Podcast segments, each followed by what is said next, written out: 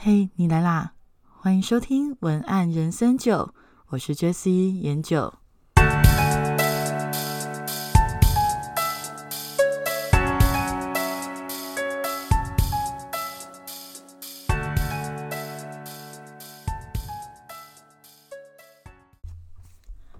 Hello，今天想要跟大家聊聊关于说教的这个口吻。我想在听 Podcast 的听众朋友。大部分的人应该都不太喜欢被说教吧，但是我们又很容易会不小心沦于一个说教的语气。那这件事情到底该怎么拿捏，就会变成是一个很大的技巧。至于为什么会有这个主题的产生，是因为在上一周的时候有。一位朋友给我看他写的文案，那想要请我帮他看看他写的文案内容到底为什么效果不是太好。那这位朋友呢，他也是属于顾问类的产业，竞争对手很多，所以他就会很希望在第一时间文案就呈现非常专业的语气。但是有时候，虽然你很专业，但是如果在对方不认识你的情况下，你用过分的那一种，例如说“你知道吗？你是不是怎么样啊？”这样子的开头的文案，很容易会引起反感。为什么会引起反感呢？我们后来在讨论的时候就发现了，因为其中的另外一个朋友就说。他觉得你知道吗？你是不是怎么样啊？这样的语气可能在网络上被用的太过普遍嘛？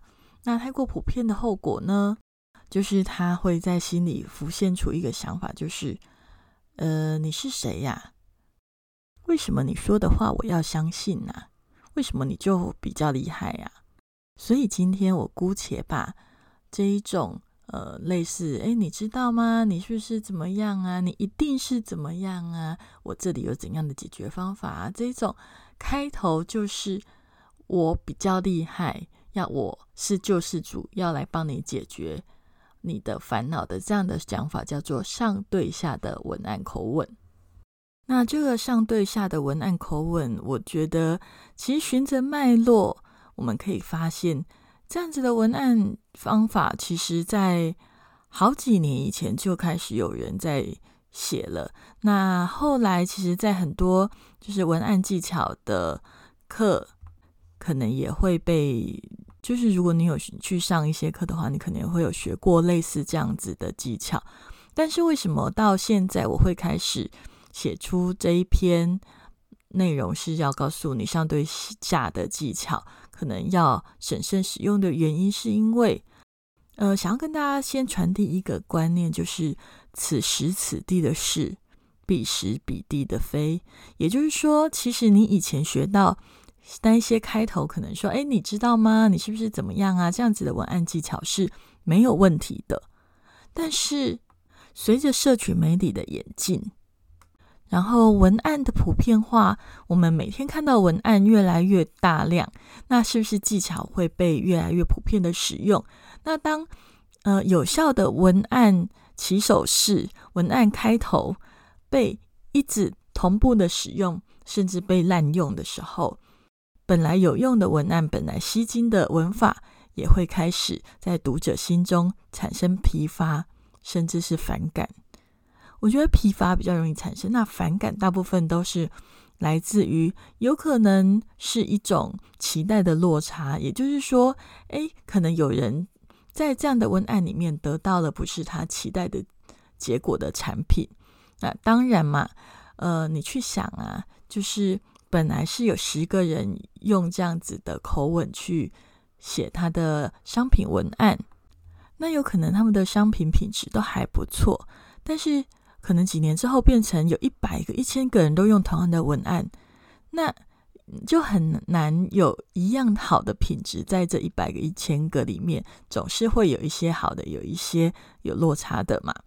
所以，我今天想要跟大家讨论的是，在此时此地这个时候，所谓的上对下的文法这样子的文案口吻，到底要注意些什么？注意，我的意思是，如果你要用，你要注意些什么，并不是不能用哦。因为这样子的方式，之所以过去几年都有一些文案老师在教，也代表的这样子的文法确实是某个程度是吸睛的。但是随着时代的改变，文案的技巧其实也是必须与时俱进。也就是说，你可能要稍微的去改变它的写法，概念有一点像，可是写法不一样，或者是口气上。能够多做一点修饰，都会是有帮助的。那总而言之，当想要展现专业的时候，其实很多人都会习惯用上对下的文案口吻。但是这种文案呢，可能针对某一些产品会很容易有效，然后有一些产品却你的消费者可能已经疲乏了，当然就很容易没有效。那关键在哪里？今天要给大家一个分析。开始分析之前，我还是想要跟大家讲，今天其实整个观点的分析的，呃，总归一句话啦，就是你要先去确认这样的产品撑不撑得起上对下的口吻。也就是说，文案技巧是可以学的，可以去模仿一些成功的写法，但是你要先确定那个写法是适合你的产业或者是你的产品。过分的上对下的口吻会产生一种夸大的感觉，那夸大反而不踏实，当然也会引起反感。那我的意思就是说，呃，其实当你用那种“哎，你知道吗？你是不是怎么样？我就知道你是怎么样的一个人，你一定需要怎么怎么样”这样的开头的文案时，因为你的文案背后的那个 O.S.，也就是没有说出口的话。其实是有一种哦哦哦被我猜中喽的那种，有一点高傲的感觉。所以你的后续要接的内容，必须要让你的读者有一种正中红心的感动，也就是那种哎，我真的不知道哎，被你猜中了这样的震撼，必须要有这样子的震撼，你的文案才会发生效果。所以我前面说你的产品撑不撑得起这样的口吻的意思，就是说。你必须要这样真的在你的消费者拿到你的产品到看到你的文案之间的那个落差要够大，就是让他觉得，哎，我真的不知道，而你真的知道，那个落差够大的时候，才会产生消费者的好感以及兴趣。至于哪一些状况下适合用上对下的文案口吻呢？那我现在就跟大家。归纳出四个项目。第一个项目是，如果你的商品独占性很高，呃，意思就是指你的商品在市场很少见，消费者不好比较，那会适合上对下的口吻。第二个是，你的商品的差异性很大，也就是说，例如它有某种功能，或者它的效果是独家的、很少见的，也就是说，你的商品它可能。不是独占性，可能跟你同质性的商品很多。呃，例如说运动器材好了，运动器材很多啊，可是可能你的商品里面的某一种功能或效果非常的独家，就是其他运动器材都没有办法办到这样子的感觉的话，那它就会是比较适合用上对下的文案口吻。那第三个部分是你的商品如果有高度的专业性。呃，其实商品呢，也没有说一定是实质的商品，也可以指的是服务或专业啦。那就是例如说科学啊、医学啊、法律等知识，也叫做高度专业，那需要被比较大篇幅的解释。那这种的也会比较容易适合上对下的文案口吻。那第四个点呢，是商品属于教育类的，那就是属于辅导创业。税务知识等等，这一种也会适合上对下的口吻。那当然，先说，呃，你的产品适合用上对下的口吻，不代表你一定要用上对下的口吻，因为上对下的口吻还是会有一个风险，就是当你的姿态变高了，其实很容易跟别人产生距离感，比较不亲切，也有可能你的读者也会对你比较有一种芥蒂，呃，不是芥蒂，应该说他会在你的心里对你就会有比较多的距离。那所以，我并不觉得你符合那四个点的产品就一定要用相对下的口吻，但是你是相对上比较适合用的。好，那如果说你符合那四个点，代表你适合用上对下的口吻，那用上对下的口吻就一定会有效果吗？呃，等等，就就不一定了。为什么会说这就不一定？大家回想到我刚刚一开始跟大家开头讲的那个案例，它是顾问业的。那顾问业的其实它应该是属于我刚刚讲的第四点，也就是教育类的。那为什么他写的教育类的文案，他用相对下的口吻，结果只是产生了让大家觉得，哎，你是谁呀？你凭什么教我啊？你为什么要跟我讲这些事情？我为什么要听你的？为什么会发生这种感觉？我们五秒后回来跟大家分析为什么相对下口吻会失败呢？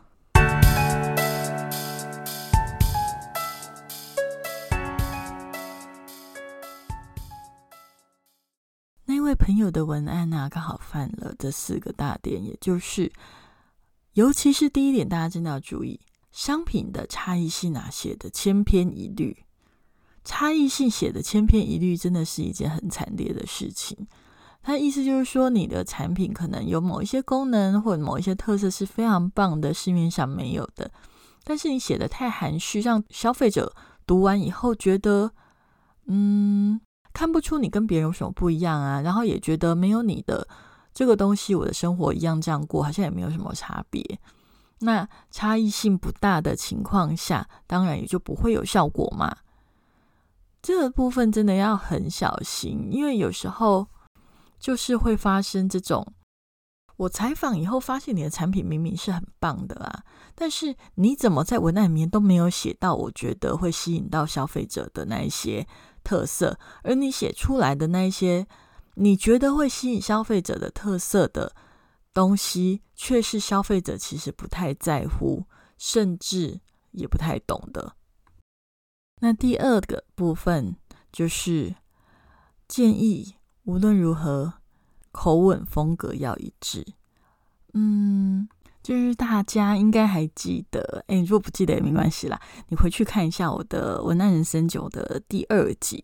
我在第二集的时候曾经提过一句话，就是如果你的文案风格就是属于要走呛读者的，那要呛就请一路呛到底，你不要一开始高调，后面又变客气。那这整个就会让读者有一种混淆，然后想说：“哎，这个人也没什么个性的那种感觉。”所以，你如果通常你真的想要走高傲路线的话，那请你就一路高傲到底，而不要说：“哎，我以前都好客气了，这一集突然间在抢读者，然后下一集又变得很客气。”那那个整个态度不对，当然消费者也不会去相信你说的话，你说对不对？那我觉得。那个口吻常常会不一致的状况，比较容易出现在比较菜鸟的小编，然后他可能刚开始接工作，又要操刀执笔那种比较高级品的文案，那因为他不习惯或者是没有经验，那导致他就会比较没有自信嘛。那没有自信的感觉会流露出来，导致于啊，就是你明明就是要高傲。却又里面又藏着不自信的感觉，然后高傲又有点半吊子，自信又感觉好像很客气。那你其实你的心里的那种冲突啊，或者是觉得隐藏在内心里面的那种没有自信，然后觉得自我怀疑那种感觉，其实都会在文案里面流露出来，被你的读者感觉到哦。那第三点就是有可能你的文案就是讲的不够白话嘛？那简单的来讲，就是你的特色你有写出来了，可是讲的太难，这种很容易出现在专家型的粉专，就是哎，你可能有一个非常棒的专利，结果你里面全部都是专有名词，我根本听不懂啊。所以比较好的方向的去引导的话。有可能比较好的结果是，让虽然听不懂，可是你的读者觉得你好像很厉害，那还是会买单。但是很多时候没有这么顺利，就会发生的是，你写了很多专有名词，但是结果是，呃，我虽然好像你很厉害，可是我根本听不懂，那就算了，不要读了。哎，记得现在的文字阅读的耐心啊，读者就是读文字的耐心只有六秒钟。你如果专有名词太多，写的太困难，除非。呃，真的就是中间有一些技巧做的很棒，不然很容易产生的就是啊，我真的听不懂，就直接放弃。真的不要挑战读者的耐心，他们很容易放弃。所以真的不要讲太难。那这个部分。如果大家有兴趣，可以回顾我的文案人生九第十五集，就是专家容易犯的一些文案地雷。那这个部分是有关联性的。如果你没有听过第十五集，也很欢迎你回去呃重新的，就是听一下。那建议大家听跟看文字都可以同时做，因为你会发现，其实我的文字大部分都会是提大纲。那我在讲的时候会给比较多的。解释还有案例，那所以如果你是习惯读文字的人，你可以先看文字；但如果你有时间的话，你可以在开车的时候，或者是在工作的时候，还是呃吃早餐的时候啊，打扫的时候听一下，呃，语就是这种音频版本的，因为音频版本的里面会告诉你比较多我个人的经验，然后也会，如果你先读过文字的话，也可以当做一种复习，也是一种很棒的。因为文案嘛，呃，这种学习本来它就不是我今天听了一集，然后明天就立刻全部都学会。大部分它就是需要被陪伴着，然后慢慢的堆叠累积起来的功力。所以看完文字，我也建议你就是让我的音频可以陪伴你。那为什么我要录 podcast 也是因为这样啊？因为我觉得。文字虽然很棒，但是音声音却可以让你感受到一个人陪伴你一起学习文案的乐趣。那所以，如果你有时间的话，我真的很推荐你一起听。那如果你有什么样的想法或想听的主题，也可以告诉我哦。好了，那就拉回主题，因为突然间就很想要推荐大家可以多多的跟我互互动，因为其实啊，前几集。就是有一些粉丝们其实都有可能在社群或者是私讯告诉我，就是他觉得里面的案例啊，或者是里面的一些技巧啊，他很有感觉，或者是帮助到他很多，让让他觉得，哎，文案原来有这样的观点，还有呃，可能跟外面的呃教学的。想法是不一样的，那这些东西对他们都有帮助。那其实我真的觉得很开心啦，因为我觉得做 podcast 节目最重要的就是跟读者心灵上的回馈跟互动嘛。那只只要知道你们有在听，然后我的内容对你们有帮助，那我就会在录的时候更有动力，那也会更想要讲更多对你们有帮助的内容。那所以，我也会跟我的读者讲啊，其实，呃，你们不知道，其实你们的每一句回馈对我来讲都是很大的动力。所以，虽然他们谢谢我录了这个 podcast，对他们帮助很大，那其实我也很谢谢你给我这么多的回馈，让我有动力可以继续录下去。OK，好了，我们拉回主题。那第四个，第四个项目就是，如果你是适合。我们刚刚所讲的相对下的这种文案的产业类别，但是你写的却不太有效，那有可能问题出在于第四点，就是太狗血，太傻狗血了啦。这个有点尴尬哈，但是这个比较有可能也是出现在比较新手的外包人员或者是文案。职业就是他可能很想要很快的有效果，所以就开口就卖弄那种很强的文案，但是却没有办法，因为因为他可能为什么会说比较容易出现外包人员，就是说，因为他开口觉得很强强势的口气，但是他可能不够了解你的产业内容，导致于实际的干货，也就是说，你到底强在哪里，他写不太出来。那通篇就是形容词的洒狗血，让你觉得他不断的在煽动你的读者的情绪，听起来好像非常的厉害，但是你又觉得读完了有一点累，然后。重点是还会产生一种廉价感觉的，你是不是在骗人？尤其大家要注意，现在我们的所谓的 landing page，也就是销售页，在粉丝团、在 FB 上面是非常的普遍的。但是因为非常的普遍，诈骗也非常的多，所以其实消费者心里的防备都非常的大。大家虽然喜欢网购，但是也真的很害怕被骗，所以。我们在写文案的过程中，尽量不要太撒狗血，或者是让他们产生廉价感，因为撒狗血跟廉价感很容易让人家感觉是诈骗型的文案。所以聊到这里，总结一下上对下的文案到底好不好？我个人是觉得要看你怎么用啦，还有用在什么样的产品，那还有你会不会用这个部分呢？其实。用的不好，真的会比较像诈骗集团，所以我觉得你真的要比较小心一点。那另外，我还是想要再跟大家强调一下，就是尊重的这个态度还是很重要的。因为我觉得一般而言，文案真的不要太嗜血，侵略性不要太强，然后不要太要非常强势的主导读者的想法。尤其是读者根本还不认识你的时候，因为那种太权威的形象啊，真的会让人家觉得就是啊，我又遇到了一个喜欢说教的长辈。那你都不喜欢听人家说教的，你还对人家说教啊？